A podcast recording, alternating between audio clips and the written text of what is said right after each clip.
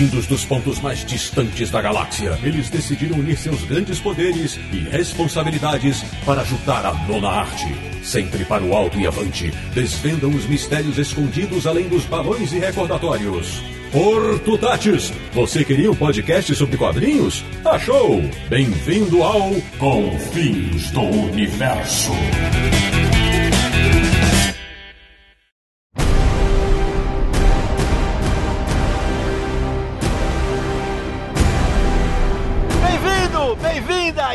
Começando mais uma edição de Confins Universo, seu podcast favorito de quadrinhos, que é o podcast do site Universo HQ, www.universohq.com, o site mais antigo e charmoso da podosfera brasileira. E hoje nós faremos um programa especial sobre o filme que chacoalhou e dividiu a nerdosfera brasileira e mundial. Então, I am Batman. Não, quer dizer, eu sou Sidney Guzman e falo de Gotham City, ou melhor, de São Paulo. Quem vai me acompanhar hoje, diretamente de Metrópolis, também conhecida como Petrópolis, com a sunga vermelha por cima da roupa, Samir Daliato. Hoje é o dia da verdade. Os ouvintes precisam saber o que aconteceu e saber o que esse filme defende. Meu Deus, ele foi com a cueca vermelha por cima da calça, só pode ser isso. Ele foi assistir no Rio de Janeiro. Parafraseando a grande senadora do filme, se você não lembra, a referência, vá assistir uma segunda vez, Sidão. Ai, Jesus, vamos lá. De Central City, na República de São Paulo, o ligeirinho do universo HQ, Marcelo Naranjo. Ding, ding, ding, ding, ding, ding, ding, ding.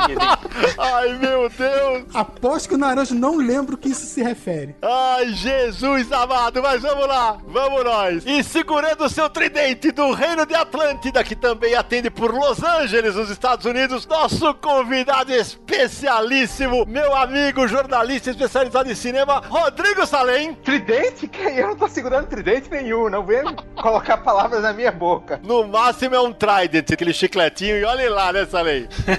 É, inclusive porque eu não tenho o corpo do Jason Momoa, eu não sei Ah. nadar tão bem quanto. E não tem aquela cabeleira toda, aquela coisa, né? Eu só tenho duas tatuagens pequenas, inclusive. Bom, meus amigos do Confis Universo, todo mundo já sabe que o assunto de hoje é Batman vs Superman, a origem da justiça. Falei certo, Samir? Falou certo e ó, já vai o aviso agora, pessoal, presta atenção, porque vai ter spoiler a rodo nesse programa. Nossa! Até porque, quando o programa for pro ar, acho que quase 80% dos nerds já assistiram ao filme, então vai dar pra gente falar bastante sobre o filme, os prós e contras que cada um levantou aqui. É, a gente tá gravando aqui no primeiro dia de exibição do filme no Brasil, a gente não vai ter dados como bilheteria pra comentar nem nada disso, mas se você não E ding, ding, ding é por causa da caixa materna, hein? Porra, foi, foi- foi procurar no Google, seu filho da... Ah, não, eu tô, eu tô quebrando a cabeça faz dois minutos. É nada, tu foi procurar no Google. Pô, ah, quer procurar no Google? Que sai pra lá. Salim, o Naranjo viu essa porra anteontem, ele já esqueceu, velho. Eu sou assim também.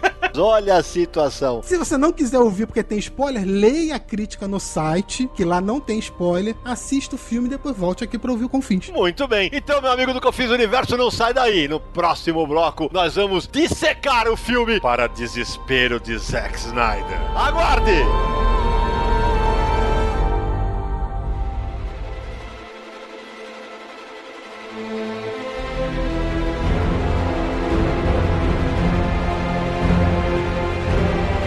Volta com o Confins Universo. Antes da gente começar a bater, quer dizer, a falar do filme, Samir, então conta tudo que o nosso ouvinte precisa saber sobre Batman vs Superman. Bom, Sidão, Batman vs Superman começa relembrando os eventos né, do Homem de Aço e é a partir de todo aquele final catastrófico na cidade de Metrópolis que esse filme se baseia. Então mostra que Bruce Wayne estava em Metrópolis durante a destruição e ele fica totalmente obcecado com a ideia de que o Superman é uma ameaça para o mundo e tem que tirar ele de jogo. Então a história se desenrola a partir daí. Se você ficou em Marte, Júpiter, Plutão ou outro planeta, Saturno, qualquer outro planeta, se você não sabe, é nesse filme que vai ser plantada a semente. Olha que bonito. A semente de Liga da Justiça, não é isso, Samir? É isso aí, esse filme tem muita responsabilidade porque é baseado nele que todo o cronograma da Warner foi desenvolvido com os personagens da DC, né? Então ele carrega um peso grande aí nas costas. Ô Salem, você que é nosso especialista em cinema, esse plano da Warner de criar um universo cinematográfico similar ao da Marvel, você acha que tem uma unidade mesmo nisso ou vai ser aquela zona que a gente viu até tempos atrás com o Batman do Bale, Lanterna Verde e tudo mais? Tem um- uma unidade, né? Só que o problema é que essa unidade se chama Zack Snyder, uma péssima unidade, né? Então. Começou a porrada!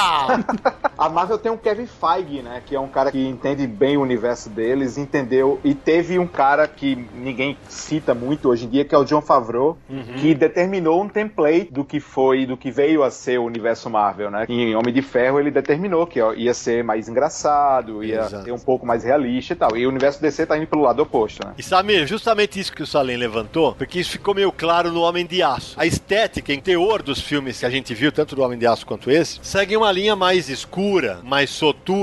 Samir, isso é uma decisão da Warner de vamos ser diferentes da Marvel? Eu acredito que sim, é uma decisão pra se diferenciar agora. Eu acho que esse filme do Batman vs Superman é bem mais sombrio do que o Homem de Aço. E o Zack Snyder também mudou um pouco, ele voltou ao estilo mais estilizado que ele usava, por exemplo, em Watchmen. É, ele tentou ser mais cru na- nas filmagens de Homem de Aço, né? E agora ele meio que retornou às origens dele mesmo. Mas eu acho que sim, é uma decisão consciente de fazer algo diferente do que a linha da Marvel tem feito. Ô Nara, e pra você? Só pra completar, assim, eu não sei se foi tão consciente ir contra o que fez a Marvel. Eu acho que foi mais consciência do tipo tentar repetir o que o Christopher Nolan fez na trilogia Ah, sem dúvidas. Mas aí, tentar repetir o que o Nolan fez no Batman. Porra, mas o Batman é um personagem das trevas, caralho. O Superman não é um personagem das trevas. Você morando aqui em Los Angeles e convivendo com o pessoal que trabalha diretamente com esse tipo de filme, é, você sabe o quão neurônio falta aqui em Los Angeles entre produtores. Você acha que todo mundo entende o que tá fazendo e não sabe o que eles estão fazendo. Certo. Então, assim, da Warner, principalmente, tá numa sequência de erros, não só em termos de filme de super-herói, mas em termos de qualquer coisa. Mad Max foi um filme que eles tentaram esconder da imprensa aqui. Eu consegui ver por acaso, em várias tentativas, tal, blá blá blá, porque eles achavam que o filme ia ser um fracasso e ia ser detonado Nossa pela- senhora. Juro por Deus, não existe um plano tipo, ah, a gente sabe o que tá fazendo, não existe isso na Warner nesse momento. Não tem nem, tipo, a Marvel sabe. Pode não concordar, mas eles sabem. Mas, é, aliás, é curioso, a Warner tá colhendo o que plantou durante muito tempo, né? Porque a Warner sempre negligenciou os personagens da DC, nunca deu atenção nenhuma. A gente tá entrando aí em 16 anos seguidos de filmes de super-heróis, porque X-Men foi ano 2000, não é isso? Puta, 16 anos já. Época boa pra ser nerd. O primeiro Homem-Aranha foi em 2001. Quer dizer, 16 anos que a Warner, assim, fazia um filme do Batman, o resto que se dane. É verdade. É, e já podiam ter feito isso há muito mais tempo, antes da Marvel até. Mas deixou pra lá, viu a Marvel tomar terreno e agora tudo que eles fazem é comparado com o que a Marvel faz, não tem jeito. Não é o mesmo pessoal que cuida de cinema, não é o mesmo pessoal que cuida de quadrinhos, não é o mesmo pessoal que cuida de TV. É, a Marvel tem um estúdio de cinema, né? A Marvel agora tem o estúdio, tem mais ou menos organizado, tirando o universo X-Men, foi pra Fox, né?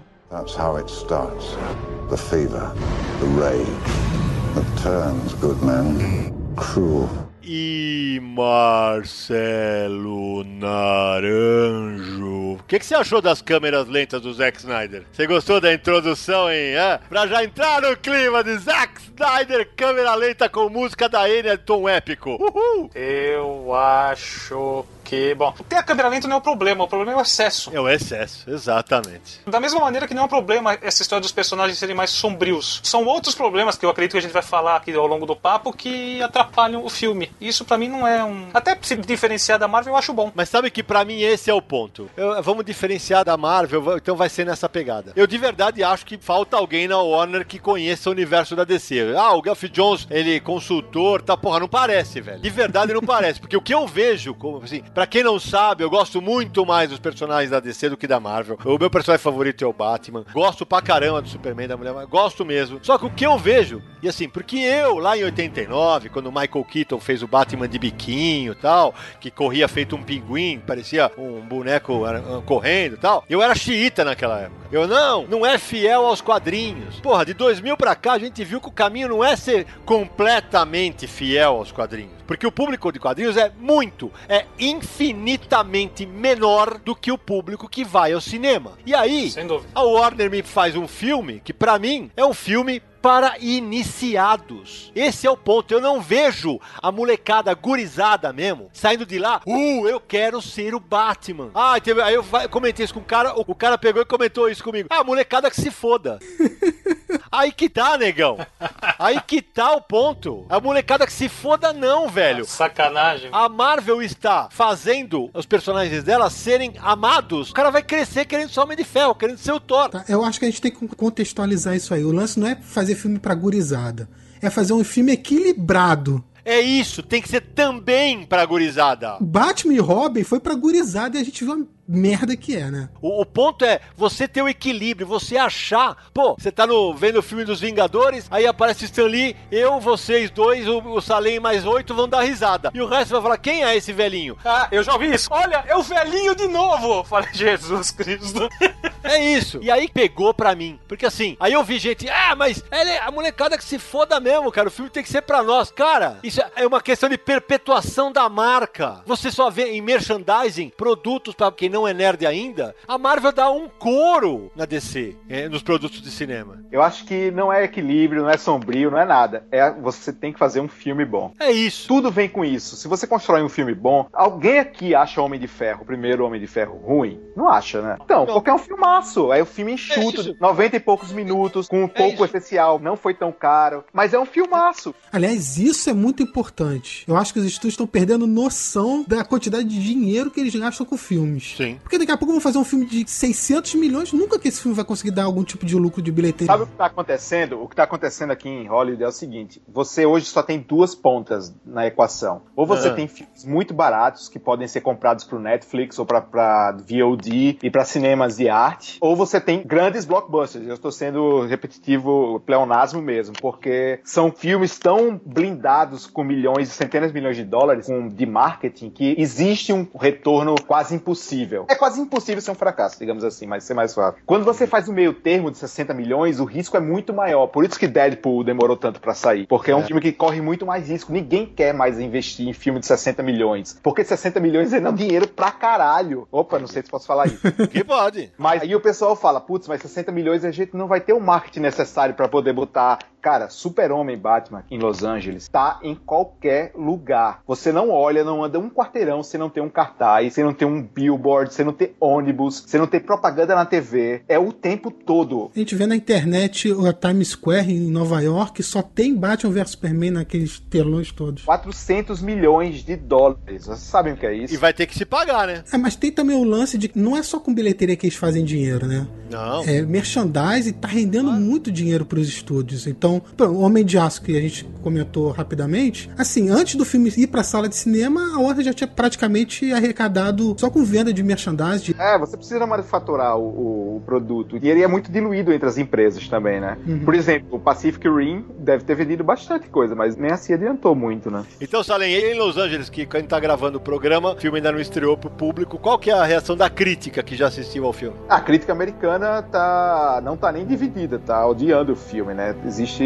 alguns que gostaram, mas a maioria tá destruindo o filme. O pior é isso, você não tá só não gostando. Quem não gosta, destrói o filme. Tá muito engraçado de ver isso. Que esse é o ponto é, que eu queria tocar agora. Então, eu acho o filme mediano. Só que assim, o que eu vi muito é cara defendendo. Não, é, finalmente fizeram um filme pra mim. Não sei o quê. Isso pra mim é tão babaca quanto os caras falam assim: ó, aí, gurizado, o Star Wars não é só não é pra você, é só pra mim. Cara, cala a boca, velho. Que esse é louco. O Star Wars é uma franquia que tem que fazer dinheiro pra toda a vida, cara. O Batman também está cobrando é, coerência de adolescentes. Você é. já foi adolescente. É, mas o, o, problema é que são adolescentes de 40 anos, de 35. é fanboy, velho. Que pega assim: ó, oh, se você não gostou de Batman e Superman, é porque tem duas alternativas. Ou você não entendeu o filme, porque ele é muito profundo, né? Ou você não entende de quadrinhos. É, eu acho que eu não entendo nada de quadrinhos e realmente. Aliás, já que o, o Salem falou da crítica aí nos Estados Unidos, eu tenho uma pergunta para ele. Existe aí em Los Angeles, nos Estados Unidos, uma certa, como é que eu vou dizer, um certo desgosto da crítica americana pelo Zack Snyder? Existe o preconceito com ele? Claro, né? Existe. Para ele, por exemplo, transformar esse filme num filme de crítica, digamos assim, de ser aceitável, ele teria que ter feito uma obra-prima. Isso aí, sem dúvida. Você já vai pro cinema sabendo que é um filme do Zack Snyder. Já há uma predisposição. Claro, mas isso é normal. Se você cria um, um currículo, você vai se firmar nesse currículo. Uhum. É como se você vai assistir o filme do Michael Bay, você sabe que vai encontrar um filme do Michael Bay. Explosão. Exatamente. Eu senti esse problema, que é o que a gente falou do- antes do câmera lenta, né, do excesso. Senti um problema de ritmo no filme. Mas, olha só, esse negócio da câmera lenta, eu vou ser apedrejado daqui a pouco, eu tô vendo isso. Samir, o filme começa com câmera lenta, velho. Era uma cena de sonho. Agora eu vou falar de cara um spoiler. Que uma das coisas que eu mais gostei do filme, cara, foi ter aparecido o Sandman, cara.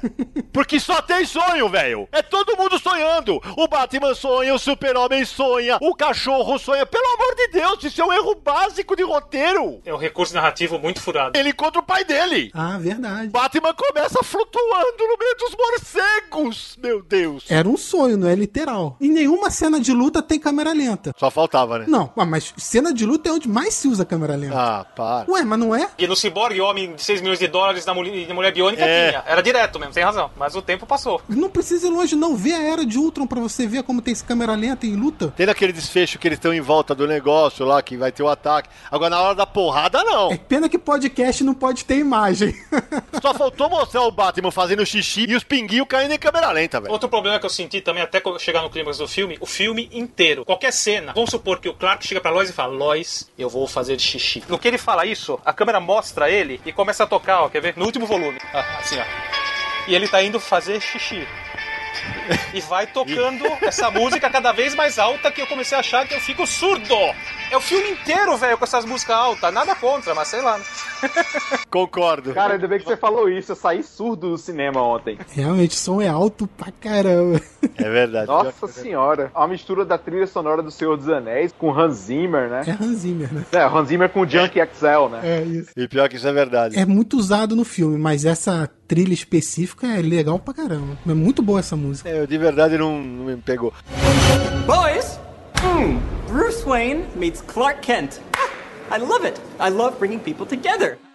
Sabe o que pegou pra mim? O filme não me emocionou. Não. Eu não saio de lá com aquele. Puta, eu quero ver a Liga da Justiça, cara. Que é o que aconteceu quando a gente viu o, o Thanos, por exemplo, que vai pintar nos Vingadores. Eu falei, caraca, velho, dá uma olhada, é o Thanos, não sei o quê. Desse aqui, cara, ah, ok, é, o ritmo é diferente, a pegada. Mas assim, o que eu fiquei, quando eu falo o negócio dos iniciados, cara, só tem ação no último terço do filme. Pra nós, nerds, é do caralho você ver lá. Porra, tem menção à crise nas infinitas terras, a Reino do Amanhã, a morte do Super-Homem, a morte do Robin, a piada mortal. Uhul! Legal pra caramba pra nós. Mas eu vi alguém escrever, tem tanto respeito aos quadrinhos que esqueceram de fazer cinema. E é isso que eu queria ouvir do Salem. Foi exatamente isso que eu escrevi sobre o Watchmen. Eu fui nas filmagens do Watchmen no Canadá. Uhum. Eu era super empolgado, pô, o Watchmen. A minha minissérie de todos os tempos, é a minha bíblia. Sim. E eu tava empolgado realmente. Pô, fui no set, eu vi a nave, a coruja voadora lá, Sim. vi os heróis e tudo, tipo, tudo perfeito. Nossa, isso vai ser incrível. E aí você vai ver o filme e o cara tem tanto respeito que esquece de fazer cinema. Porque ele não sabe fazer cinema. Ele quer fazer quadrinho e não é quadrinho. Cinema não é quadrinho. É outra estrutura de roteiro, é outra estrutura de ação, outra estrutura de paginação, tudo. Enquadração. Ele é ruim, no fim das contas. E você sabe, Salem, que eu não tenho essa ojeriza ao Snyder, não. Porque eu gosto de 300 de Esparta. Eu falei, então, quer dizer, ele não se renova, é isso? Não é questão de renovar. Eu acho que estão dando muito combustível pra alguém que não é tudo que ele acha que é. Foi até eu comentei outro dia, eu acho que aquele lance de revolucionário diretor marcou a carreira dele, né? Respeito o Zack Snyder, é visionário. Ah, Visionário, exatamente. Vi- Desde quando o Zack Snyder é visionário? rapaz. Se você, a Warner, acha que o Zack Snyder é visionário, eles estão dando carta branca pra ele, faz o que você quiser. E aí ele faz, ele não tem nenhum controle em cima do que ele tá fazendo. E eu vou falar outra coisa, eu vi ontem um filme na Premiere com alunos de cinema daqui de Los Angeles e eu fui com minha mulher. Aham. E ela sempre vai comigo ver filme e tal, adora esse tipo adora filme de quadrinhos, não tem problema nenhum. Ontem, no meio do filme, ela se virou pra mim e disse assim: Eu posso desligar meu cérebro porque eu não tô entendendo mais nada. Ai. E foi logo depois do lance que apareceu que eu só reconheci porque eu disse: Eu acho que isso deve ser o Flash. Aquela hora que aparece o Ezra Miller pra Isso. uma visão. É sonho. E aí eu fiz um comentário com o Sidney nesse momento, que eu falei que se tivesse acontecido, o cinema simplesmente ia cair. Pode crer. E até eu ia dar um pulo. Já que tem o multiverso, tudo bem, ali foi pra. Ai, vamos dar uma introdução pra crise. Mas, meu amigo, se eles me colocam o, o Flash do seriado naquele momento, Cai o cinema. O Grant Gustin, eu não sei qual o motivo, como vai amarrar no seriado, não sei, mas se ele aparece ali naquele momento correndo e tentando falar com o Bruce Wayne, ia ser uma catarse total. Eu li uma declaração do, do Zack Snyder que abre aspas. Sou muito rigoroso com este universo e não vejo o tom da TV no nosso mundo. Fecha aspas, Zack Snyder. É um multiverso, cara. Quando mostra aquela cena que o Batman está sonhando, que ele vê o ômega no chão, que aparece os parademônios. Assim, você é um leitor novo e não sabe que, do que nós estamos falando, vem aí Darkseid. Deve ser o vilão da Liga da Justiça, tudo indica, né? Ele não é nem um pouco sutil, inclusive, Não. mostrando o quadro de cabeça pra baixo. Exatamente. Aquela cena é tirada de uma história muito legal que é, é o Superman Red Sun, que aqui no Brasil ficou entre a foice e o martelo, né? Que o Batman tá com uma roupa que ele parece um cossaco, né? E pra quem não sabe, nessa minissérie o Superman cai na Rússia e se torna o líder lá, né? Da Rússia. É uma história muito legal, que aliás a Panini podia relançar. Mas é isso que o Naruto falou. Faz uma brincadeira, só mostra o, o Flash. Ok, o Flash do, do universo dele vai ser outro. Foda-se, ele é de outro universo, cara. É- Olha só, até conversei com vocês isso quando o Naruto comentou. Que eu acho que seria um easter egg sensacional mesmo. É, pensar fora da caixinha. Mas eu entendo por que, que eles não usaram. Porque, olha só, você tá introduzindo tanta coisa nesse filme. Porque esse filme, eles apresentam várias coisas. Não só personagens novos, mas conceitos novos, dão dicas de filmes futuros e tudo mais. Se eles colocam. Pra que, que eles vão enfraquecer o Flash do cinema quando eles precisam fortalecer pra botar um Flash de uma Não. série da TV que tem um público ali de, sei lá, de 3 milhões de pessoas que vêm toda semana? Mas eu acho que não precisa enfraquecer, sabe? Você vai introduzir o conceito de multiverso dentro de tanta coisa que eles já estão fazendo e tirar a força do seu Flash. Não devia ter colocado nada disso. E outra coisa, vou dizer uma coisa que pode ser que no futuro digam que eu estou errado. Mas isso não existia nada no roteiro. Eu tenho certeza que isso foi um tipo decidido um ano depois. E aí eles colocaram todas essas cenas de multiverso e de apocalipse depois, em, em refilmagens, em ilha de, de edição. Até porque essa cena se encaixa mal no filme, né? Totalmente Exato. mal. É, aliás, que a minha principal crítica do filme é a montagem dele. Ele é muito confuso. Exato. Eu vi um amigo meu falar, esse eu, eu mão do Salem que tem mais do assunto, que é um dos filmes mais mal editados que ele viu nos últimos tempos. É isso, Salem? É porque o filme, eu acho ele um filme ruim por completo. Eu acho que a edição é, é errada, mas eu vejo, sabe, ali, eu vejo o estúdio falando pro Zack Snyder, Zack, é o seguinte, a gente vai ter que começar o universo da gente, vai ter que ter a Liga da Justiça daqui a dois anos, e você vai ter que apresentar agora. Eu tô cagando se você já tem um roteiro pronto, se já tem metade do filme feito. Eu quero que você coloque, e você vai fazer. E ele fez, não tem o que fazer. É, ele teve que obedecer. Também pode ser isso mesmo. Olha, eu só peço uma coisa: pegue todas as cenas que aparece alguma referência de Liga, ou de Darkseid, ou de multiverso, tirem ela do roteiro do filme. O filme deixa de ter algum sentido? Não. Existe um filme por baixo disso. Isso, Mas eu acho que a cena que eles mostram com as câmeras de vigilância, eu acho que não ficou ruim. Eu acho que se fosse só aquilo, estaria bom. Ah, mas, ah, ô Samir, eu vou te falar que foi super decepcionante. A cena do Aquaman, todo mundo esperando um monte. Putz, pum, foi um negocinho, tchum. Mas era pra ser isso mesmo. É só pra mostrar ali que, dentro da história do filme, o filme mostra o quê? Que o Batman tá obcecado pelo Superman e só pensa nisso. O Lex Luthor tá um passo na frente. Ele já tá estudando, já tá pesquisando sobre essa invasão de meta-humanos que existe. E tanto que essas cenas de câmeras foram roubadas do computador do Luthor. Então você vê que o Luthor tá um passo à frente nisso. E aí fica só a referência. Olha, ele tava estudando, ele descobriu isso, isso, isso, acabou. Não precisa mostrar mais do que isso. Eu acho legal que o Lex Luthor bota a pastinha já com. Com símbolo, né? É, não é. Quando eles montaram no Funko, pô, pega lá o computador do Luthor. Vai, que você fica com essa letra A aqui, você com esse raio. Qual vai ser meu nome? Não sei, vamos ver no arquivo do Lex Luthor como vai ser. Ah, né? É, exatamente. E- Não, e veja aqui, aqui já tem o símbolo para você colocar na sua cadeira quando tiver a sede da Liga da Justiça, é? os direitos autorais já pertencem a Lex Corp já. Se eu não tinha pensado nisso, que vergonha que deu agora, velho. É, rapaz. E aí, por falar em, em vergonha, né? Acho que não é essa palavra. Uma das coisas, Samir e Naranja, que mais me incomodou no filme é que o Lex Luthor é o Coringa. Ele age o tempo inteiro como se fosse o Coringa, cara. Ele é um desequilibrado que tem trejeitos do Coringa mesmo. Ele fala ding, ding, ding, ding. E ainda, porra, cara, por que, que é tão difícil alguém fazer o Lex Luthor como um gênio do crime? Pega o- aquele que foi feito no desenho animado da Liga da Justiça, o carecão lá. Ele é do mal, velho. Ele tem um humor muito sórdido, cara. Agora, cara, ele age como o Coringa o tempo inteiro. A cena que é referência à piada mortal tá cheio de coisa do Coringa. Ele ainda usa aquelas camisas de bolinha pra homenagear o Gene Hackman do filme de 78, cara. Tem coisa que o pessoal não se desprende, ninguém conseguiu fazer no cinema. Eu Vou até adiantar então uma indicação, depois eu repito, mas pô, cara, querem fazer o Lex Luthor? Pega a biografia não autorizada do Lex Luthor Nossa. e põe aquele cara no filme. Sabe de onde vem esse erro? Eles acham que tem que ser o Gene Gene Hackman. É, desde lá é a mesma coisa. Em Superman Returns foi a mesma coisa, agora o Luthor é engraçadão. Ele age o tempo inteiro como Coringa. Cara, a cena da Polaroid, Salem. As fotos de Polaroid. É vergonhosa aquela cena. Porra, velho. É legal pra nós como fã de quadrinho, mas quem fez foi o Coringa. Pois é. O Superman se ajoelha em frente a ele. Salem, rapaz do céu, velho. Porque assim, ok, meu filho, ele gostou do Lex Luthor. Porque ele não conhece o personagem e tal. Ele falou, ah, pra mim é um elemento que destoa da sisudez do resto dos personagens e tal. Aí eu falei, ah, que pra mim ele não é o Lex Luthor. Ah, eu não quero que seja completamente fiel aos quadrinhos. Eu quero respeito a essência dele. Que se ele fosse o, o gênio do crime que ele demonstra ser, e aí sim, eu vejo uma das coisas boas que eu vi do filme que pra mim tá mal costurada, é o lance do Lex arquitetar todo o plano desde o começo e tal. Era uma ideia boa, só que eu acho que ela se diluiu durante o filme. E a interpretação do Jesse Eisenberg, que é tipo, fazendo pequenos espasmos no rosto. Pois é. E aí cada cena que ele aparecia era um espasmozinho. Nossa, eu ria nessa hora. O Alfred eu achei que tava muito bem. Sim, Também gostei do eu Alfred. também gostei. Aquele alívio cômico, né, pro Bruce Wayne Batman. Mas é um alívio cômico interessante, né? Mas alguém riu Sim. no cinema? Ah, então, aí que tá. Teve uma piada. Tem uma cena que teve uma risada. Que ela fala, eu percebi pela capa. Cabine de imprensa, todo mundo caiu na gargalhada. Mas o Alfred ninguém riu, né? Não, isso não. Foi um mausoléu, ninguém Não, riu. não, aquele sorriso no rosto, sabe? Não é uma risada. Eu não sei se eles queriam ter um alívio cômico ou não, é, se era pra ter ou não, mas a- acho que uma outra cena que poderia render um alívio cômico é aquela que eles estão, pô, naquele momento clássico para os nerds, tá todo mundo, uhul, a trindade tá lá pra enfrentar o, o apocalipse. Ela está com você?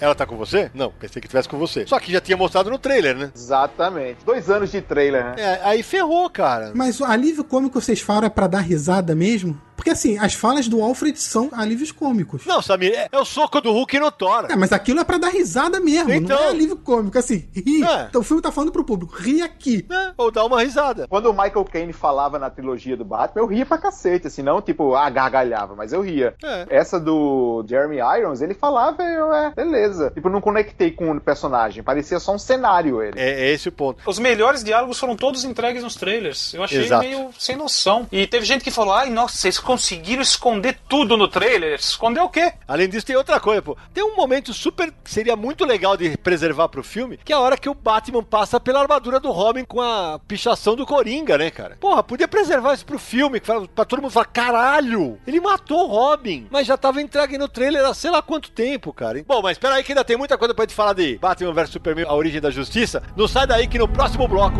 a gente continua.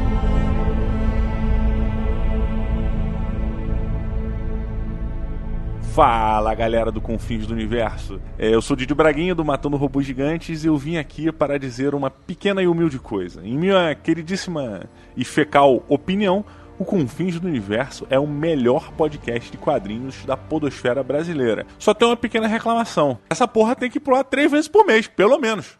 tá bom? Galera, parabéns pelo trabalho. Um beijão pra vocês. Eu tô sempre ligado aqui no que vocês estão lançando, cara.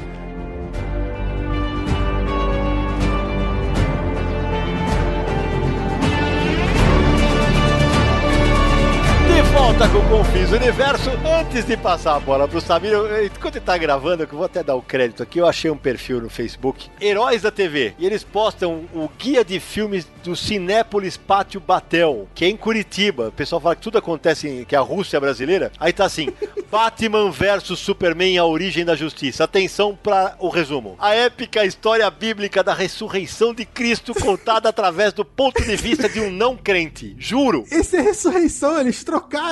É mole? Juro, sensacional. Esse Superman é o retorno, pô. Isso foi uma confusão. Eles trocaram isso aí, é a sinopse do filme A Ressurreição, pô. Tá em cartaz. É, é verdade, é a ressurreição, é isso mesmo. Tem coisa que só acontece no Paraná, como diz o pessoal do Não Salvo. Mas, Samir, qual a bola que você quer levantar agora? Manda bala. Cara, antes da gente entrar pra falar sobre detalhes da história mesmo e falar de curiosidades e tudo mais, cara, eu queria comentar a quantidade absurda de rumores, especulações e invenções que rondaram esse filme, porque é uma coisa que eu nunca tinha visto. Conta algumas aí, vai. Olha só, pra contar uma delas, surgiu na internet a teoria, quando apareceu aquela roupa do Robin pichada com a letra do Coringa, surgiu a teoria de que o Robin não foi morto pelo Coringa. Que na verdade o Robin havia enlouquecido e assumido a identidade do Coringa. Uau, meu Deus. Rodou em tudo quanto é lugar. Aí ele mesmo escreveu. Ah. Tipo um recadinho pra ele, ó. Fiquei maluco, tá? E eu vou te enfrentar agora. Teve outra também que até o Salem lembrou isso. Você quer falar do Salem, dessa teoria? Conta aí, Salem. Essa teoria eu acho melhor do que o filme, inclusive, porque é sensacional. A teoria do que o liga a trilogia do Nolan com esse filme, né? Que o Batman, na verdade, seria ainda o Christian Bale, o Ben Affleck só seria o Slade Wilson, que seria Mentira. o Exterminador do... É, seria o Exterminador do Futuro. Pô, o Exterminador. Exterminador. e aí, o Batman versus Super-Homem não seria o... Né, O o, V, né? o V não seria do V versus, seria o V de Batman 5. Meu Deus. Não, porque seria o quinto filme dessa Batman Begins, Cavaleiro das Trevas, Cavaleiro das Trevas Ressurge e Homem de Aço, e esse seria o quinto filme desse universo. Mas que exercício de criatividade, não? Meu Deus do céu. Agora, vê se a Warner ia gastar bilhões pra vender o Ben Affleck como Bruce Wayne, pra no meio do filme falar, não, ele não é, tá? Ele é o Exterminador, gente. É, não faz sentido uma coisa dessa, né? Eu queria ver esse filme, cara, juro por Deus. Porra, teve uma que falaram que o Ben Affleck não, não tinha gostado do roteiro, e aí Ah. durante as filmagens ele sentava no computador dele Ah, esse eu vi. com a roupa do Batman pra reescrever as cenas. Que beleza. É bem sabido que ele não gostou do roteiro, né? É tanto que ele chamou o Chris Terrio, que é o companheiro dele em Argo, pra reescrever, né? Quando ele chamou o companheiro dele, o Chris Terrio, que até leva o crédito de roteiro do filme, o Terry escreveu o roteiro antes das filmagens começarem, né? Assim, ele não ficou no meio das filmagens com a roupa reescrevendo as cenas. ele até desmentiu isso, ele falou que nem tinha como, porque a roupa é muito desconfortável, como é que quer ficar no computador escrevendo as cenas? É, claro. Não, você pode até, tipo, dar pitaco, né? É porque cria essa mitologia em volta do filme, né? Isso é normal, Salem? É super normal você interferir no. Quando não é um roteirista que é o próprio diretor, é super normal. Você tem o roteirista no set normalmente, inclusive, pra poder dizer: é, isso não tá dando certo, gente, vamos fazer de novo. E aí o cara tem que fazer super rápido. Como o Ben Affleck é roteirista também. Não seria aquele boato, oh, realmente incrível. Mas eu não acredito que ele tenha, tipo, sentado como Batman e reescrito, porque isso não existe. Porque o que existe é do cara ir pra uma sala e fazer o que não tá dando certo. É, E também tinha outras teorias de que é, ia ter o bizarro no filme, ia ter o, o- aquele vilão que tem um coração de kryptonita, Metalo. metalo, ia ter o metalo. Cara, foi tanta coisa. É, Assim, o Salem até pode falar disso. E gerar clique isso, né? É, essas coisas geram clique, é muito bom pra site, né? Essa do Ben Affleck que reescreveu o roteiro, pensando aqui é, com os meus botões, eu acho que até faz sentido. De repente ele nunca assistiu o filme do Batman, ele falou: vou reescrever o começo, tá chato, vou bolar um negócio que ninguém fez. Vou contar a origem do Batman. Com uma retcon, rapaz! É, vamos mostrar como é que os pais do Batman morreram. De novo! Coisa nova, inédita, exclusiva. Mas essa cena é super importante porque dá a dica do desfecho do, do confronto. Claro, isso é verdade. O que eles fizeram nessa cena foi o seguinte: a cena toda, essa cena do assassinato do Wayne, você pode perceber, ela é toda silenciosa, só tem música. É isso aí. Só é dito uma palavra na sequência inteira, que é Marta. E essa dica vai se pagar lá no final. Essa é uma das coisas, uma das boas ideias do filme. É impressionante que em quase 80 anos de DC, que não, ninguém tenha relacionado em momento algum que as duas mães eram charás, ou dado a devida importância pra isso. Acho que é uma boa sacada do filme, que acaba movendo o Batman a não extirpar de vez o kryptoniano. A não fazer espetinho de, de kryptoniano.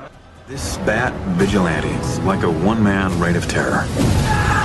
Tem algumas coisas que me incomodaram do roteiro em si. Porque, ok, beleza. O pessoal, o Snyder resolveu, ah, vou fazer um filme com uma temática mais realista tal, beleza. Aí, tem duas cenas que especialmente me incomodam. A primeira, logo no começo do filme, quando aquele executivo do Wayne, cara, tá caindo o prédio. E ele liga pedindo autorização pra deixar o prédio. Quer dizer, que é, é militar. As pessoas vão morrer. Ou as pessoas descem do prédio, ou cai aquela porra. E a segunda, que pra mim é a mais bizarra, Lex Luthor sequestra Lois Lane, uma da, a jornalista mais inteligente de Metrópolis. Leva para o alto da LexCorp. Ela chega, bota o dedão na cara dele e fala assim: Eu vou te fuder, vou acabar com a sua vida. Eu descobri que você que armou pro Superman, tal, tal, tal, tal. E aí ela fica de costas pra ele na beira do prédio. É, realmente, é bem realista essa parte. Sidão, ela não fica exatamente de costas. O, o Luthor pega ela e leva ela pra beira. Não, exatamente. Isso. E, a- e a Lois Lane, mas em seguida ele vai pras costas dela, ela fica olhando pra Metrópolis sem olhar pra ele, sabendo que o cara é um psicopata, e ela fica de costas. Ah, ok, é quadrinho de super-herói, é verdade, então, mas assim, é por isso que eu tô te falando. Aí que aí dá essa briga com o realismo que eles tentam implementar pra mim. Isso é um negócio que me pegou. Mas Sidão, eu não lembro quem falou isso, que, que a Lois Lane é o seguinte, se ela tá atrasada pro trabalho, tá muito trânsito, ela se joga do prédio. Antes dela morrer, ele pega ela, fala, agora você me deixa lá, né? Então, não sei lá. E é verdade. E a Lois Lane ela não tem a menor responsabilidade fiscal com o jornalismo, né? Olha, boa. Ela pode pegar qualquer carona com o namorado e fica gastando dinheiro de um jornal impresso que já não vende nada. não tem o menor borderô. E aí ela, tipo, faz viaja à toa, sabe? Não pode. É, exatamente. E esse o ponto que o Salim levantou que eu queria abordar. Alguma das coisas que acho que acabam, que eu achei que foi uma boa ideia, porque assim, a Lois Lane precisava ter uma justificativa pra estar no filme, né? Naquela cena, ah, ok, ela cai, aí o Superman vai pegá-la e tal, que ela vai jogar o negócio na água lá, pra de novo ficar em perigo, e de novo o Superman vira bala. Aí naquela hora eu, eu tempo tava assistindo com o Naranjo, aí na hora que o Superman vem e sai tudo macambuzo e sorumbático lá, por causa da Kryptonita, e eu falei pro Naranjo, se ela morrer e esse homem resolver voltar à Terra ao contrário, aí eu vou surtar, né? eu falei, aí eu vou surtar, né? É uma coisa que me incomodou, e é super besta, mas me incomodou muito. Diga, diga. Ela tá em Washington, certo? Pra, tipo, confirmar que a bala é do. Isso. Que inclusive ela não fala pro namorado, né? Que é o só o maior herói da Terra. Mas tudo bem, vamos esquecer isso. E aí ela vai no quarto de hotel e tá o cara no balcão, velho, na varanda. Verdade. Super-Homem está na varanda da mulher, num hotel cinco estrelas em Washington, que dá da frente pro obelisco. É lindo visualmente, né? Mas tipo, É, é verdade. Cadê o realismo nisso? É, porque é o que eu falo. Se fosse, ok, é, é super-herói mesmo e acabou. Mas é que ele se quer passar essa temática de realismo, acaba não casando as ideias. E aí outra coisa que, e curioso, isso eu ouvi do meu filho, tem 18 anos, ele falou assim, pô, rapaz, pra mim parece que o apocalipse no final entrou porque precisava ter um monstro pra eles darem porrada. Mas é o que eu tô falando, ele foi colocado depois, eu tenho certeza absoluta disso. Será mesmo, Salim? Certeza absoluta, inclusive porque um filme de 400 milhões de dólares não colocaria um CGI que parece Pois um é. pedaço de excremento Senhor dos Anéis. Senhor dos Anéis. Aliás, aquela energia elétrica toda me incomodou um pouco no 3D. Isso foi a pior coisa pra mim, né? Eu achei que ficou confuso umas horas. Falei, nossa, não dá pra entender o que tá acontecendo. A luta ficou muito ruim de acompanhar. Ele não sabia mais o que fazer, né? Aliás, é, é, eles misturaram muitas coisas nesse filme, né? Eles misturaram Cavaleiro das Trevas com a morte do Superman, com uma análise é, psicológica das ações de super-heróis. Assim, tanta coisa que eles misturaram num só filme. Assim, pra que matar o Superman no segundo filme? E o Samir acaba de mandar o maior spoiler do mundo. Que a gente avisou. É, a gente avisou. Mas era meio óbvio, né? Quando botaram o Apocalipse na jogada, Son of Krypton versus Bat of Gotham. Quais são as cenas mais escancaradas de quadrinhos? Eu achei aquela do diálogo dele se despedindo dela pra ir lutar com o Apocalipse. Aquilo. Aquilo é tirado da morte do Superman. Exato, exato. Aquilo é bem quadrinho aquela hora que ele se despede pra ir brigar. O diálogo todo é tirado da morte do Superman. a cena da inundação que o Superman tá flutuando é a cena clássica de Reino do Amanhã. Ah, pode crer, tem, é mesmo. A cena principal é ele levando o, míssil nuclear na cabeça e. Cavaleiro das Trevas. Cavaleiro das Trevas. Essa cena é ipsis literis tirada de Cavaleiro das Trevas. A cena que ele sofre um ataque nuclear, fica todo deformado e depois regenera. Exatamente. Tem o Flash, né, de crise, avisando o Bruce Wayne. Eu acho que assim, é uma homenagem àquela cena clássica da crise que o Flash dá um recado, mas eu acho que no filme ele não tá se referindo à crise. homenagens, exato. Eu acho que no filme ele tá se referindo à invasão de Darkseid. Ele fala do Superman, que ele pode virar um cara do mal e o caramba. Só que ele pergunta: será que eu cheguei antes do tempo? Tem a ligação do que acontece na crise. Pela mensagem, pela roupa que ele tava usando, eu acho que tem a ver com aquele mundo distópico do Darkseid. Tem a cena de piada mortal, já citamos aqui que é a hora das fotos de Polaroid ainda estão escritas, velho. E a Marta Kent tá no lugar da Bárbara Gordon, né? É. Inclusive, a Bárbara Gordon existiria nesse filme, né? É, vai ser inclusa de novo na versão estendida do DVD. Que mal posso deixar de perder, né? 30 minutos a mais. Ah, não, eu quero muito ver. Vai ter 8 horas e meia. Não, velho. três horas. Meia hora a mais. Porque eu quero ver se a fluidez do filme melhora com essas cenas. Ah, com certeza vai melhorar. A foice e o martelo, né, que a gente comentou, os parademônios, né? A cena do satélite, do Exato. Foguete, né? Exato. E na cena da Foice e o Martelo, se vocês prestarem atenção, a guarda que tá em volta do Batman, eles estão com aquele S mais vermelho e preto. É aquele negócio. O filme é repleto de fanservice. Tá, não, o principal é a luta, Cavaleiro das Trevas, né? Ali é. Sim, essa é a mais óbvia de todas. Tem uma parte que o Clark tá discutindo com o Perry White sobre uma matéria. Porque ele quer fazer uma matéria sobre o Batman, né? Aham. E aí o Perry White fala: Clark, não estamos mais em 1938. É, boa, é verdade. Que é o ano em que o Superman foi criado, com Action Comics número 1. Né? Uma coisa que eu queria levantar, porque assim, hoje nós estamos aqui no- dois dias depois da estreia aqui no Brasil. No dia. É verdade, porque muita gente viu nas pré-estreias. Agora que, como o Salem tá fora, mas ele tá acompanhando pela internet, evidentemente. Como no Brasil tudo virou um grande fla-flu, já que temos dois flamenguistas aqui, o Salem e o Samir. Sempre maioria, diga-se de passagem. Não, é a única chance, mas tudo bem. Então, mas aí, como nós estamos nesse grande fla-flu aqui no Brasil, tudo é ou é isso ou é aquilo, ou é preto ou é branco. E agora aqui no Brasil tá ou você gostou ou você odiou. Se você não entende nada de quadrinho, ou você entende. Se você não é fã, você não vai gostar. Cara, meu filho não lê quadrinho, ele gostou do filme. Pra minha surpresa, o que me deu alguma esperança. Ele falou, ah, filho, eu não curti. É, ele falou, ah, eu gostei disso, disso, disso. Então, assim, eu acho que um- uma coisa que já é consenso aqui e talvez aí nos Estados Unidos, Salem, o que me parece é que, diferentemente dos Vingadores, que teve uma aceitação gigantesca, né? Literalmente rachou a nerdosfera, né? Não, é o meu Twitter hoje, quando, quando eu acordei aqui, era assim: cala a boca, o filme é incrível. Ou então o outro era assim: Olha lá. esse filme é zoado. É, e pior que é exatamente isso. Você sabe que nessas horas, Salem, eu lembro de uma. E recomendo pra todos os que vão ficar. Porque vai ter um monte de mimimi quando eu ouvirem falar aqui. Eu recomendo que leiam o prefácio que tem do Darwin Cook na DC A Nova Fronteira. Em que ele fala uma coisa assim: ok, o super-homem, os super-heróis hoje têm uma temática mais adulta e o caramba. Só que não existe em sua essência nada mais infantil do que super-heróis. Porque o cara ganha poderes, bota uma roupa, larga tudo, mulher, trabalho, não sei o que, e vai combater o mal. Mas isso não é pejorativo. É que ele tá dizendo, é aquele negócio da essência da pureza mesmo. De ser um negócio infantil. Gente, os super-heróis nasceram pra molecada, né? É ok, evoluíram e tal. Agora, por isso que eu falo, pra mim, e aí tem uma questão muito que me incomodou no filme: Batman vs Superman, desde sempre, nos quadrinhos, nos desenhos animados, em qualquer lugar, representava a luta das trevas e da luz. O Zack Snyder conseguiu fazer a luta das trevas com o cinza. É o Deprê contra o Mimimi. Infelizmente, é, é, é isso que eu acho. Eu não vejo aquele Superman representando o símbolo do bem. Ele é um Superman amargurado, cara, o tempo inteiro. Ok, é uma escolha da Warner. Eu não concordo com ela. Não tem aquele momento heróico, né? Não tem. Superman de 78, quando o helicóptero vai cair. Superman 2 também de 1980, acho que foi. Quando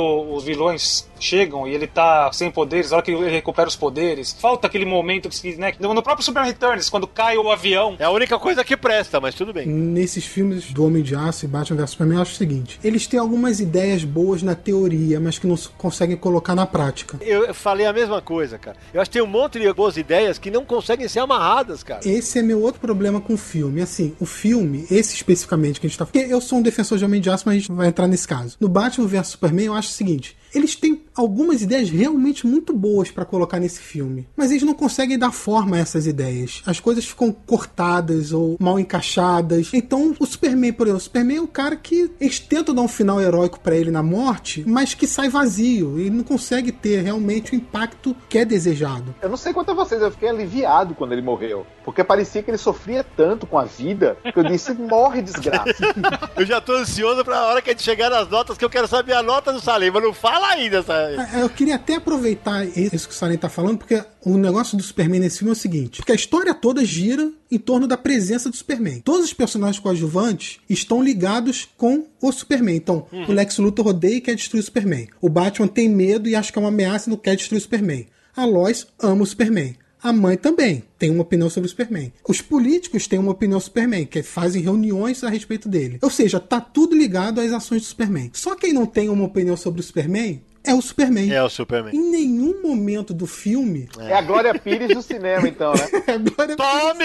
eu não comento. A única parte que o Superman fala alguma coisa ligada a isso é quando no começo, naquela cena da banheira, em que ele fala pra Lois: Eu não me importo com o que dizem. Só. Mais nada. Na cena do Capitólio, ele entra mudo e sai calado. Exato. Aliás, tomei um susto, velho. Vocês não têm noção.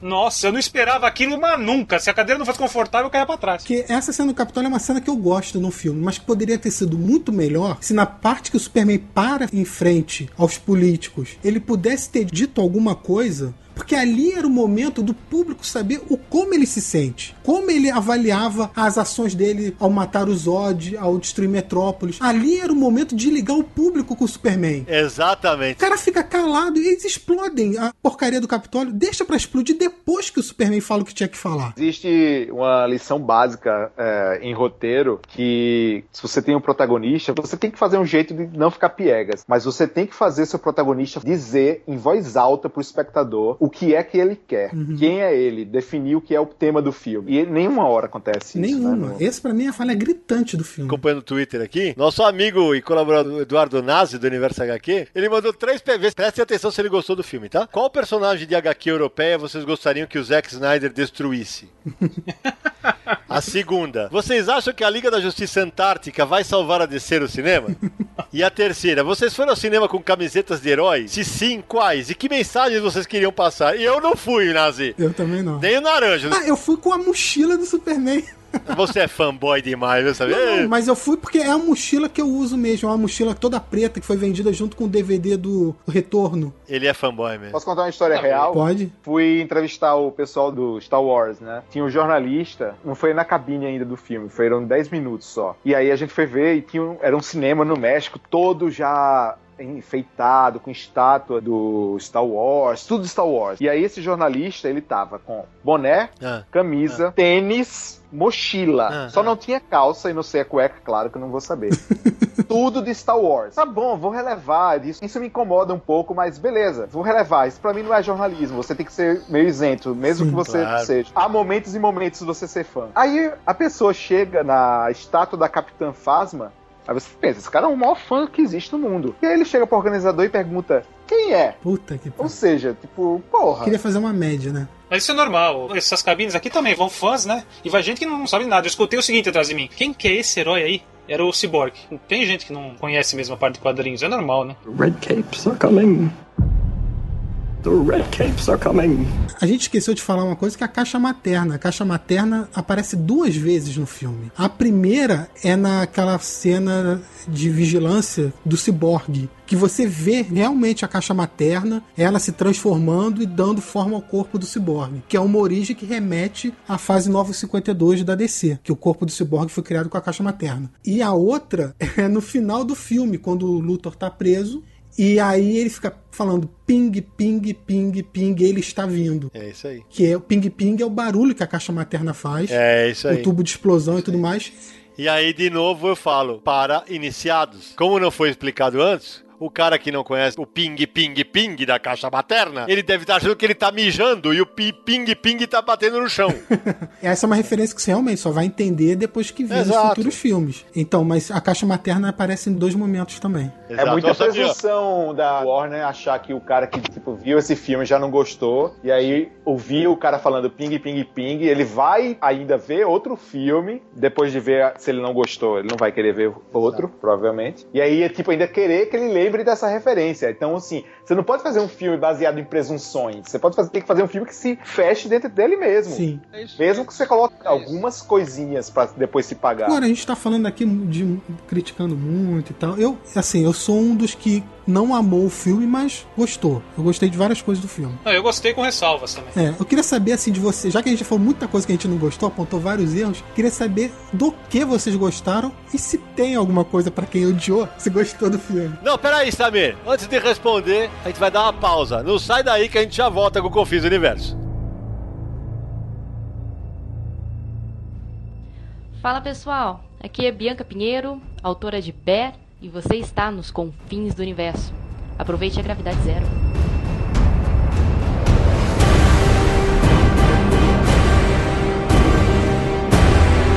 De volta com o Confis do Universo. Antes da gente falar das coisas que a gente gostou, meu amigo Rodrigo Salem parece que quer bater mais um pouquinho. Manda, Salem! Só pra ligar um pouco, eu vou dizer que eu gostei, que é, como é mais curto, então é, é- vai ser mais rápido. Antes de falar que eu gostei, eu queria dizer que assim, o filme tem várias ideias. O problema é que ele quer ter tantas ideias que ele não consegue desenvolver uma central. Que é, por exemplo, ele poderia ter colocado a ideia do super-homem ser um alienígena na Terra e como isso afetaria politicamente o filme, o personagem, os heróis, como é que a política se comportaria diante de um, de um ser divino. Aí a outra é a divindade que ele tem em relação aos humanos. Poderia ser um deus. Tem um certos, umas nuances de sectos e de cultos ao super-homem, mas é em sonho também, não é, Sidney? Exatamente. Não, não. Tem a parte em que ele salva uma mulher num prédio lá no México durante o Dia dos Mortos. É, e é, eles, tipo, é. que estão adorando o Superman e tal. Bem lembrado. Jesus Cristo, né? Aquela... Isso que seria interessante, assim. Algumas pessoas acharem realmente que é como se fosse a segunda vinda de Cristo, né? O roteiro não sai disso. É isso aí. Então, porque ele não sai de canto nenhum. Ele poderia ser político, como é a hora que ele vai no Capitólio, no Congresso, né? Uhum. Lodge, poderia ter sido muito legal o discurso dele ali, não teve. Exatamente. Poderia ter uma das coisas que mais me. Tipo, ele poderia ter corrigido, que é do Homem de Aço, que mais me incomodam. Que é o fato da briga dele com o Zod, destruir basicamente Metrópolis inteira. E que espécie de herói é esse? E aí você pensa, ah, legal, o Batman é afetado por isso e ele é puto por causa disso. Vamos desenvolver o filme todo sobre isso. Não. Ele é só o começo e acaba. Tem o, o lance do funcionário da Wayne Corp, que é super fraco. é, mas não existe uma ideia central, né? Baseada numa coisa mais realista. bem ao encontro do que você está falando, um dos tweets que chegaram para nós durante a gravação é do Capitão Betânia. Ele pergunta: o filme teve tramas demais ou foi pura inabilidade do Snyder em conduzir a história?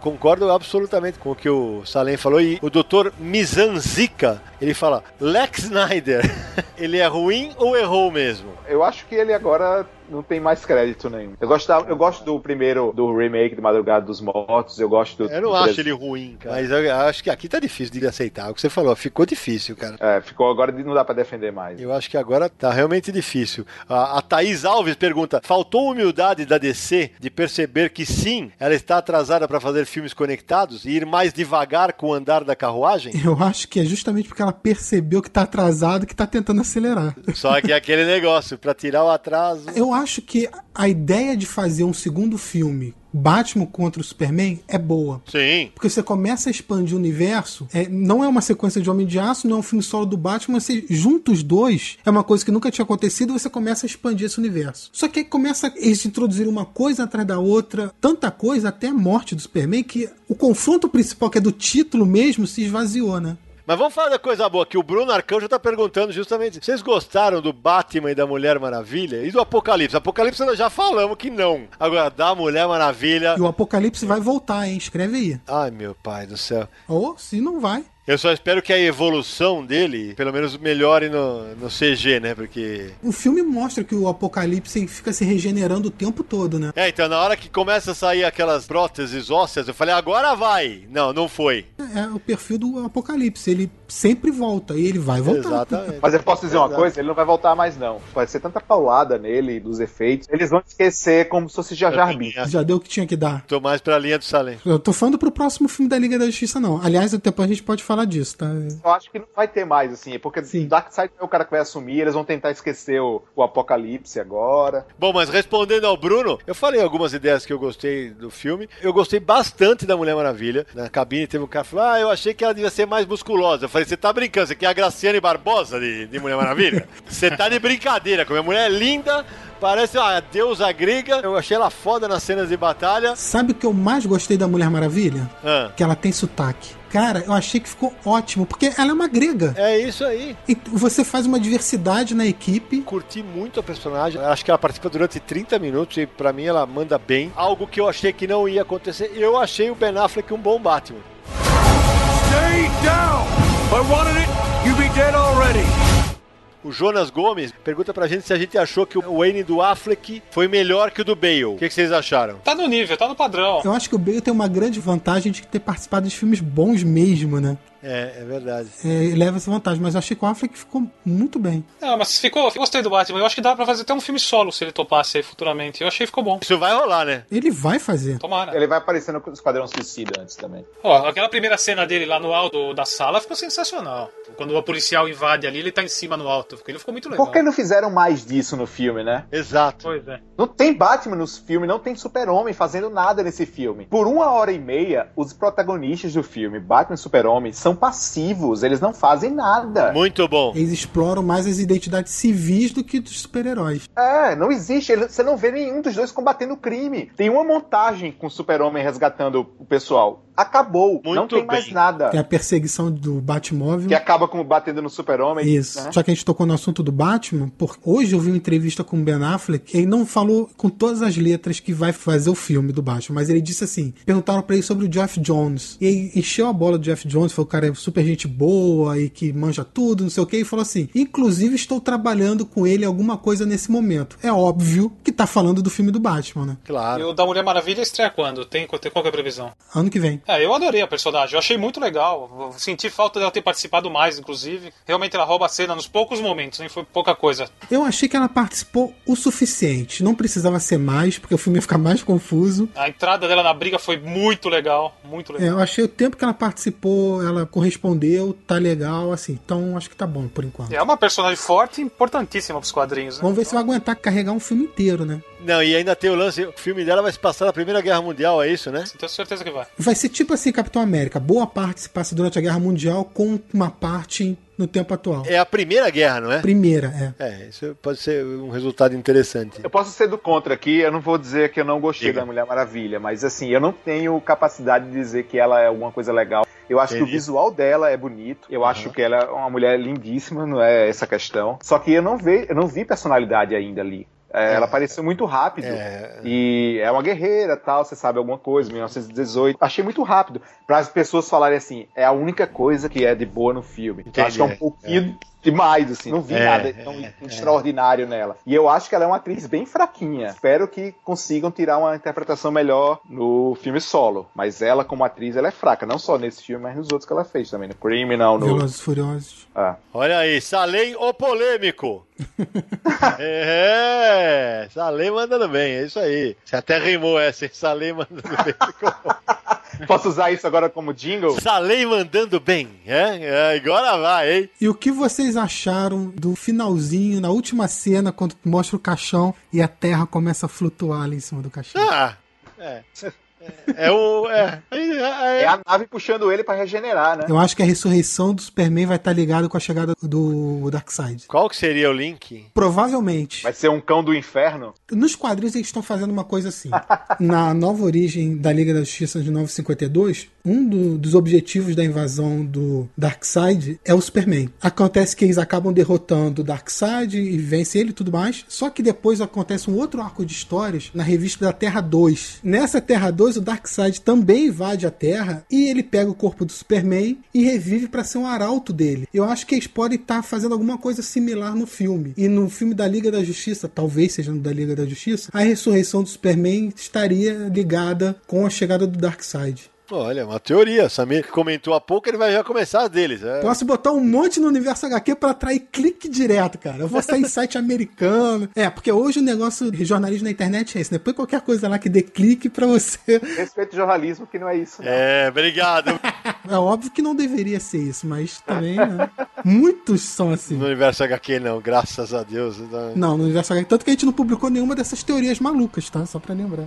Falando em teoria maluca, eu tenho uma aqui que eu queria perguntar pra vocês. Até porque, como eu falei no começo do programa, o público do cinema é gigantescamente maior do que o público nerd que só curte quadrinho. Quando apareceu o Darkseid, o pessoal que só viu, só acompanha cinema, fala assim: ah, copiaram do Thanos, né? E não sabe que é o contrário. Se apareceu o Arqueiro Verde, vão falar: ah, copiaram do Gavião Arqueiro, né? Agora, será que matar o Super-Homem não foi uma estratégia? Ó, já que vocês vão matar o Capitão América, possivelmente na Guerra Civil, nós fizemos primeiro, tá? Será que pode ter sido uma estratégia? Eu acho que a gente tá dando crédito demais ao pessoal. É mesmo? O Salem acha que o Capitão América não vai morrer no Guerra Civil, Salem? Acho que não. Qual que é a tua teoria? A minha teoria é que quem vai morrer é o Homem de Ferro. Mas, assim, sabe, né? Aquela morte que nunca é morte. Claro. Mas eu acho que ele que vai morrer, né? Porque o Robert Downey Jr. tá meio cansado de fazer filme. Ele já declarou várias vezes que não quer mais fazer. Que só voltou porque ele tá ganhando 20 milhões de dólares pra fazer filme, né? Trabalha dois meses e ganha 20 milhões de dólares. Eu acho que é isso, mas vamos ver. Hoje em dia, a Warner tem uma cronologia de eventos que querem fazer nos filmes. Se vão fazer, é outra história. Mas eles têm mais ou menos delineado. E eu acho que Homem de Aço, Batman vs Superman e Liga da Justiça forma uma trilogia. Se eles resolveram criar essa grande história para se adiantar a Marvel, talvez. Não vou dizer que não, porque é possível. Mas eu acho que tem ligação com esse primeiro plano deles, dessa primeira fase, vamos dizer assim, de filmes, enfim. Eles vão pagar caro por essa pressa. É, talvez. She with you?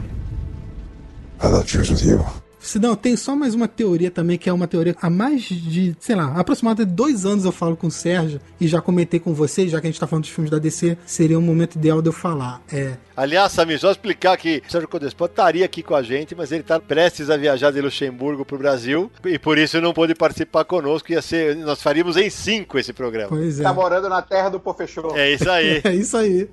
então, a minha teoria é que a DC está planejando uma crise nas infinitas terras no cinema. É, você falou isso no, no, no podcast sobre crise nas infinitas terras. Por isso, então, que eu acho que esse seria o momento ideal de eu dar mais detalhes dessa minha teoria. Porque eu acho o seguinte: Manda. quando a DC anunciou que os seriados seriam separados dos filmes, eu acho isso uma grande ideia. Eu prefiro que seja separado. Porque eu acho que quem tá cuidando dos seriados tem liberdade de fazer o que quer, sem ter que ficar dependendo do filme que seria o mais importante, vamos dizer assim. E aí, quando eles anunciaram isso, eu pensei, pô, faz sentido, eu acho que é legal, é só o público pensar como se fosse Terra 1 e Terra 2. Eu, assim, comigo pensando isso. E aí, no episódio piloto do Flash, a última cena é uma capa de jornal do futuro falando Flash some durante crise. E aí eu falei, puta que pariu, eles estão fazendo crise.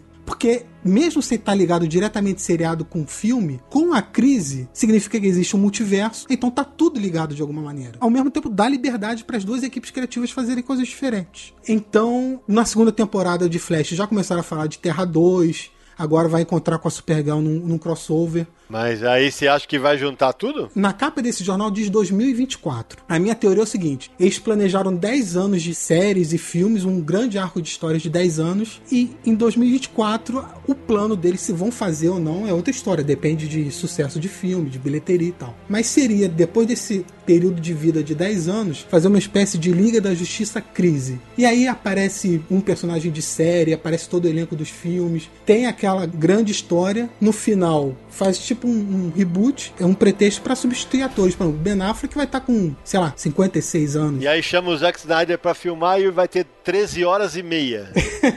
Aí eu não sei como vai ser feito, assim, mas é uma teoria só, O tá? Flash vai ter filme solo? Vai. É o Snyder que vai dirigir? Porque Não. como ele vai fazer o Flash correndo em câmera lenta? Vai ser um negócio meio estranho. Vai ser um negócio meio estranho, Por velho. isso que vocês me obrigam a a defender nesse momento. Ai, lá vai. Você adora o seriado, não adora? Adoro. Eu também. Quantas vezes você já viu o Flash em câmera lenta no seriado? Nenhuma. Porra, tu tá maluco? É todo episódio o cara tá em câmera lenta, cara. Não, sim. Quando ele vai fazer alguma coisa, vamos supor, ele tá correndo, fum, aí pra você ter o detalhe, aí entra numa câmera lenta. Não, pera aí, como é que é, Naranjo? Como é que é o barulho quando ele tá correndo? Fum, vush, paf, sei lá. Fum! Aê, gole, tá viu? Aqui é assim, Salem. Mas você tem razão, quando tem o lance que interessa, entre... Tem, ué, mas aí, se é o Zack Snyder que faz, aí se é aquela confusão, entendeu? Amigo, fez a fama, como que é? Deita na cama? Como que é o... Fez a fama, deite na cama. É, pois é. Ai, Ah, ai. as pessoas tão otimistas. Olha lá, tá vendo? Eu sabia que o Salem ia deixar barato. Meu amigo, o que, que é a vida sem otimismo? É, então, 20 anos trabalhando cinema deixa você muito cínico, eu acho. Olha aí. É bom você, tipo, tá com frescor. Eu nem falei nada, só esperei o Salim bater, velho. Mas foi por isso que eu botei na condicional. Tudo isso depende da aceitação dos filmes. Gosto que você seja otimista, eu gosto que dê certo, porque eu quero ver, eu tenho esse cara, tipo, eu cresci com DC. Se você me perguntar qualquer coisa de DC até 1990 e alguma coisa, eu sei tudo. Eu colecionava de rasgar as revistas e conhecer o Sidão pelas cartas do leitor. e colecionava de rasgar as fichas do personagem e fazer meu caderninho com fichas do personagem. Eu, eu fazia meus próprios quadrinhos da DC. Tanto é que o Salem reclamou comigo no Twitter que ele queria ter sido convidado pro Confim sobre crise das infinitas terras. Pô, Salem, olha aí. Mas é importante frisar isso. Eu quero que o filme faça sucesso porque eu gosto de super-heróis. Eu gostei do filme. Eu também. Eu quero ver mais filmes super-heróis. Eu não, eu não vou ganhar nada com isso, mas quero que os outros filmes sejam bons. Eu quero ver filme bom. Esse filme não foi bom. O que, que você espera de Esquadrão Suicida? Eu vou dizer uma coisa, eu não acho o David Hayter horrível como diretor, não. Mas até agora, tudo que eu vi não me empolgou muito, não. Apesar do trailer do com Bohemian Rhapsody ter sido bem interessante. Me parece meio exagerado e seguir a estética do Zack Snyder, que me preocupa. Mas, é um... Cara, eu vou dizer o que é meu problema hoje em dia. Meu problema hoje em dia é, tipo, acharem que vilão tem que ser herói. Porque isso, pra mim, estraga o personagem. Em Heroes, a série, foi exatamente aí que começou a acabar. Quando o Sylar, que era um puta de um vilão, transformaram no herói. Porque todo mundo adorava o vilão. Claro, todo mundo adora o vilão. Mas nem por causa disso ele vai ser um bom herói. Ou um bom anti-herói, entendeu? E aí eu tenho medo dessas coisas. Tenho medo que o Esquadrão Suicida vire um bando de vilão querendo ser bonzinho, sabe? Então sinto meio vergonha quando eu vejo essas coisas. De o cara querer ser mal e bonzinho ao mesmo tempo. Eu espero que em algum momento do filme eles mostrem a cabeça de um deles Não explodindo. vai, né, acontecer, provavelmente. Não, por- porque, assim, pra você mostrar se eles estão sendo controlados mesmo, né? Aham. Porque senão um bando de, bando de vilão querer só fazer o bem porque quer vai estragar todo o filme. Tem que mostrar que eles estão sendo coagidos pra isso mesmo. Então explode a cabeça de um deles que tá beleza. Porque Deadpool é tão bom? Vai tudo contra o sistema. Tudo que você espera do que é de fórmula de quadrinhos hoje em dia, ele vai contra. Até o final que ele fala. Então, você agora pode se unir ao X-Men se você não matar ele, por favor. É o discurso a ele, pá, mata e foda-se. Sidão, o que você achou de Deadpool? Ai, uma bosta. Pronto, eu falei. Porque, na verdade, é o seguinte: eu vi a pessoa morrendo de rir e eu fiz três vezes assim. Porque eu não sou o público, eu odeio o personagem. Eu acho que o personagem é uma bobagem, não gosto. Eu acho que ele é uma cópia do Slade Wilson. Ele é uma cópia escancarada e tal. Só que assim, ele se propõe aquilo. E dentro daquilo que ele se propõe, incrível que pareça, ele tem uma história que ele conta. Então, é assim, de verdade, não curto o filme. Pra mim, eu fui ver pela obrigação e tal, não gosto. Mas ele é funcional, ele funciona. tá? E ele fala com o público que ele queria. Ponto. Que é, atenção, muito mais amplo do que foi Batman vs Superman. O filme fala com muito mais gente do que Batman vs Superman vai falar. Mas é engraçado que Deadpool, ele faz bastante referência de que a pessoa tem que estar mergulhado nesse universo. Tem uma parte que o cara fala assim, ah, vou te levar pra falar com o professor Xavier. Qual o professor Xavier? O Stuart ou... o- Aí fala o nome dos atores mesmo. Você já comprou tanto a ideia que você não liga mais pra isso. É, Eu acho que o Deadpool fez tanto sucesso assim, porque é um filme que foi feito pra ir pro cinema mesmo e É. rir pra caramba e É, é isso aí. achar aquilo tudo absurdo e cair na gargalhada. Que como eu falei, eu não sou o público, mas ele fez com esse fim e acertou. O Deadpool é a voz do espectador no cinema, né? É isso. É o cara que zoa o É o super-herói. Rue Rue BR. É a gíria da internet brasileira, que é tudo pela zoação, né? Nada acontece feijoada, não sei nada, que são as coisas da internet brasileira. Mas é isso mesmo. Mas ó, antes de eu pedir a nota pra tu- cada um pra gente encerrar é, e depois ir pras indicações de quadrinhos, eu quero falar sobre. Chegou, pipocou nas redes sociais, um cartoon feito pelo Caio Oliveira. Caio Oliveira é bom. E eu vou pedir pra até o Samir colocar no post do Universo HQ. Aí mostra em primeiro plano, Salem, o olho do pirata psíquico. Eu sou o único que viu este universo maravilhoso. Eu sei a verdade. Aí abre um pouco a câmera pro rosto. Um lugar onde filmes de ratos de metranca são possíveis. Abre pra ele no cantinho da sala se abraçando. Um mundo onde o filme do Lanterna Verde falha, mas um do Homem-Formiga é sucesso. Abre mais a câmera. Uma realidade cruel onde o filme da Trindade é humilhado por um Deadpool. Pelo amor de Deus! Crise na Warner! Crise na Warner! Parabéns, Caio! Genial! Ele retirou o final de Crise nas Infinitas Terras e usou como ligação pra zoar no universo dos filmes. Seria um incrível você começar um filme, até mesmo como esse, né, do Batman vs Super-Homem, com o, o Pirata Psíquico. Ia ser incrível. Nossa, é genial.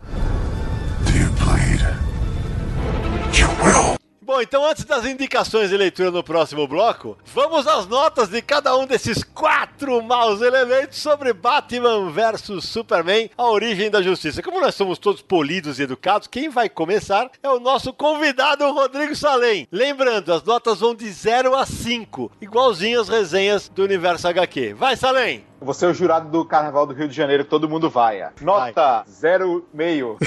Caraca, meio, velho! Tá feia a O coisa. meio é pra uniforme do Batman, que é muito legal, apesar de não ser nem um pouco realista, mas é muito legal. Rapaz.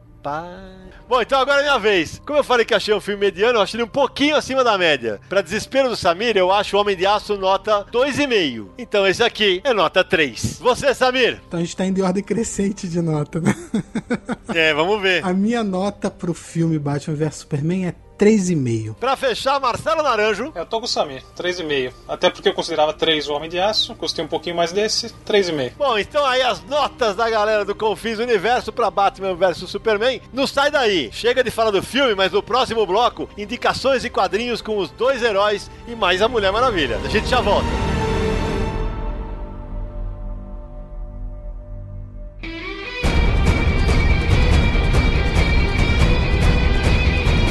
Volta com o Confins Universo com a parte que nossos ouvintes mais gostam, que é justamente as indicações da galera que faz o Confins Universo. E hoje a gente decidiu fazer indicações de histórias que tem um Batman e Superman, ou até a Mulher Maravilha. Então, vamos começar de novo pelo convidado, Samir. O que, que você acha, hein? Acho uma boa. Então vamos lá, vamos lá. Rodrigo Salem abrindo serviços. Pode indicar. O que, que você manda? Como hoje em dia não leio tanto quanto vocês, vou citar duas que são meio óbvias, né? A primeira é Superman, a Entre a Foice e o Martelo. Muito boa. Que é escrita pelo meu roteirista preferido moderno, que é o Mark Miller, escocês maluco, gente boa pra cacete. Aham. Os caras mais divertidos que tem de se conversar nessa indústria, que mostra o que aconteceria se o super-homem tivesse caído na União Soviética, né? E o Batman Isso. é um anarquista, então é interessante. E a outra, claro, Batman Cavaleiro das Trevas, Frank Miller, só o primeiro, não confundir com o segundo. Obrigado, obrigado, Salem. Eu tô lendo o terceiro até agora, mas não dá, né? Mas Eu também tô lendo terceiro.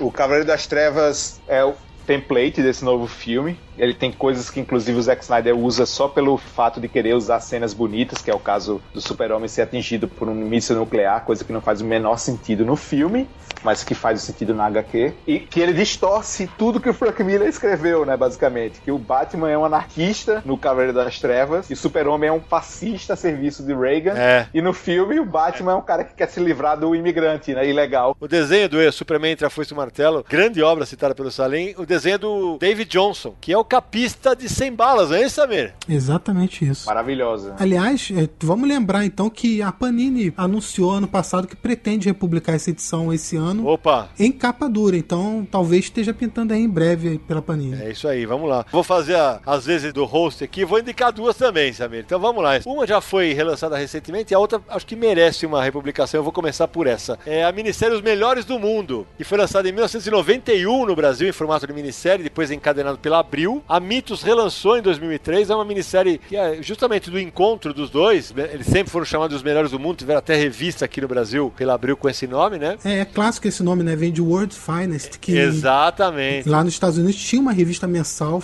com esse Isso. nome, que era justamente histórias do Superman com o Batman. E essa história tem um time poderosíssimo. É o roteiro do David Gibbons, a arte é do Steve Roots, a arte final é do Cal Kessel e a cor é do Steve Olive. É um material que vale a pena conhecer, assim. E aliás, fica aí a dica aí pra Panini. Acho que é um material que pode trazer de volta no encadernado de edição definitiva. Acho que vale muito a pena. E minha segunda indicação, que é uma história que eu considero divertida, não acho espetacular, nada, acho divertida, porque virou até animação, que é o Super-Homem Batman Inimigos Públicos, que saiu em 2007 pela Panini, que o ano passado foi republicado nessa coleção da Eagle Moss, que tá saindo semanalmente, é isso, Naranja? Semanalmente, né? Quinzenalmente. Quinzenalmente, né? Eu lembro, se não me engano, tem uma história que é quando o Clark encontra Bruce, que é escrito escrito pelo Geoff Jones com arte de Van Reis, e aí, assim, a minissérie original inteira, escrita pelo Jeff Loeb com arte do Ed McGuinness, que eu nem sou muito fã, mas eu acho uma HQ divertida e uma HQ ok. Sua vez, Naranjo. Deixa um negócio diferente aqui, ó, relembrando, né? Chamado da série Túnel do Tempo, chama Super-Homem Morcego de Aço. Oh. Na trama, o,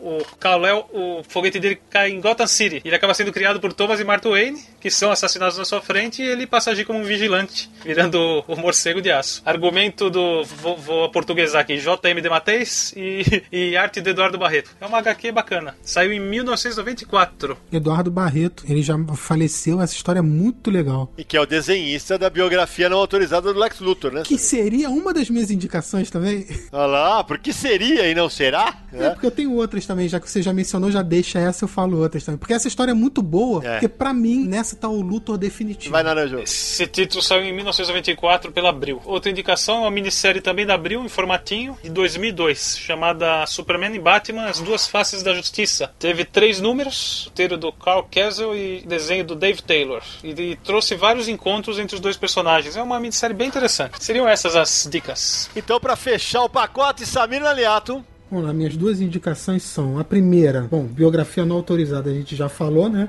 Então eu vou, como a gente tá procurando histórias do Batman com o Superman, é, a minha primeira indicação não vai ser justamente o encontro entre os dois, mas tá no filme escancarado, então vou indicar A Morte do Superman. Uma saga lançada na década de 90, que bateu recordes de vendas e tal, apesar de ser muito Ruim. questionada.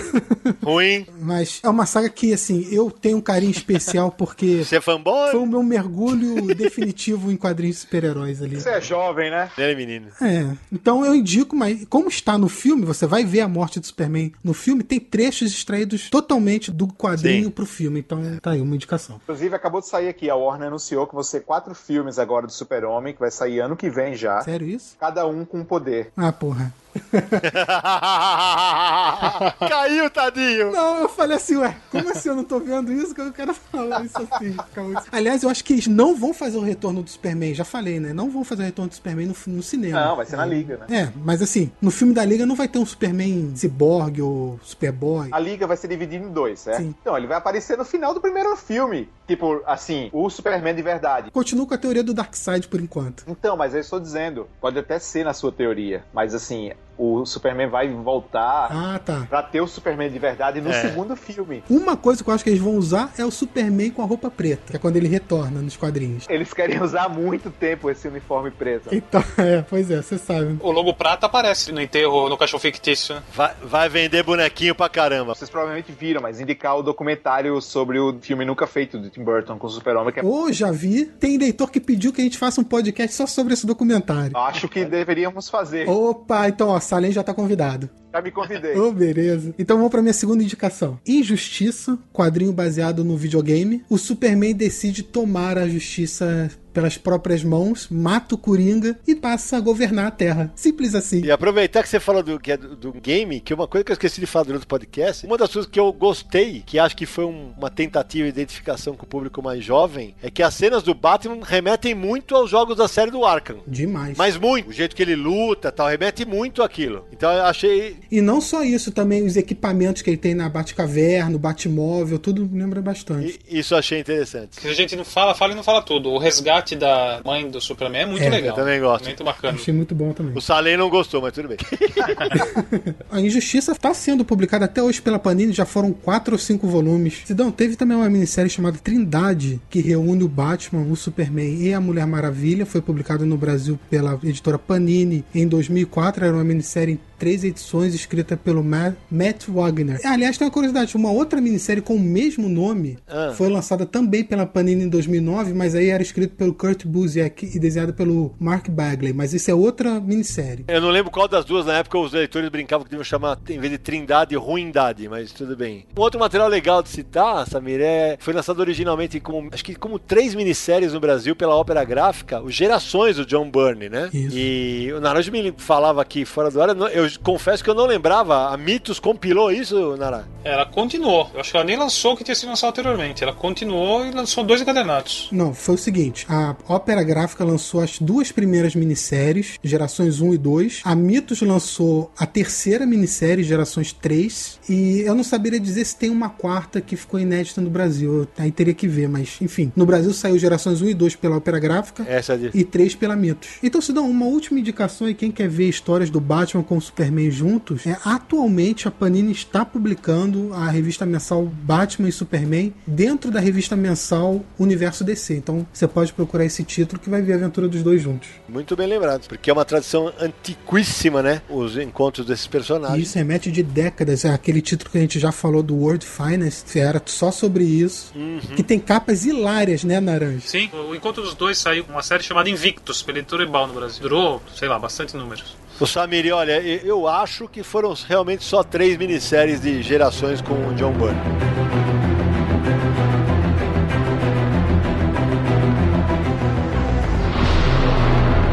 Meus amigos do Confins do Universo, chegamos ao fim de mais uma edição do seu podcast favorito. Dessa vez, dissecando Batman vs Superman, a origem da justiça. Eu queria demais agradecer a companhia de vocês todos. Salem, muitíssimo obrigado. Você é sempre muito bem-vindo aqui, já está convidado para outras edições. Fica esperto que logo, logo a gente te chama. Obrigado, valeu. Eu que agradeço. Também tô às ordens para falar de nerdice comigo mesmo. Samir Naranjo. Abraço, pessoal. Até o próximo episódio. Dong, dong, dong, dong, dong, dong. Porque se é ding, faltou o dong, pô, né? Marcelo Naranjo encerrando em grande estilo. Então, meu amigo, a gente se vê na próxima edição de Confins do Universo. Valeu!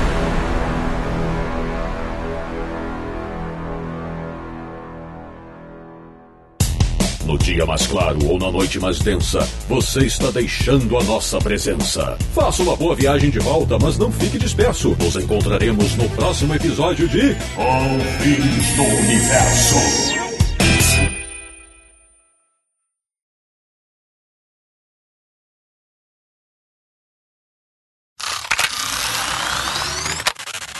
É, mas isso é diluído, né? Porque existe o custo manif...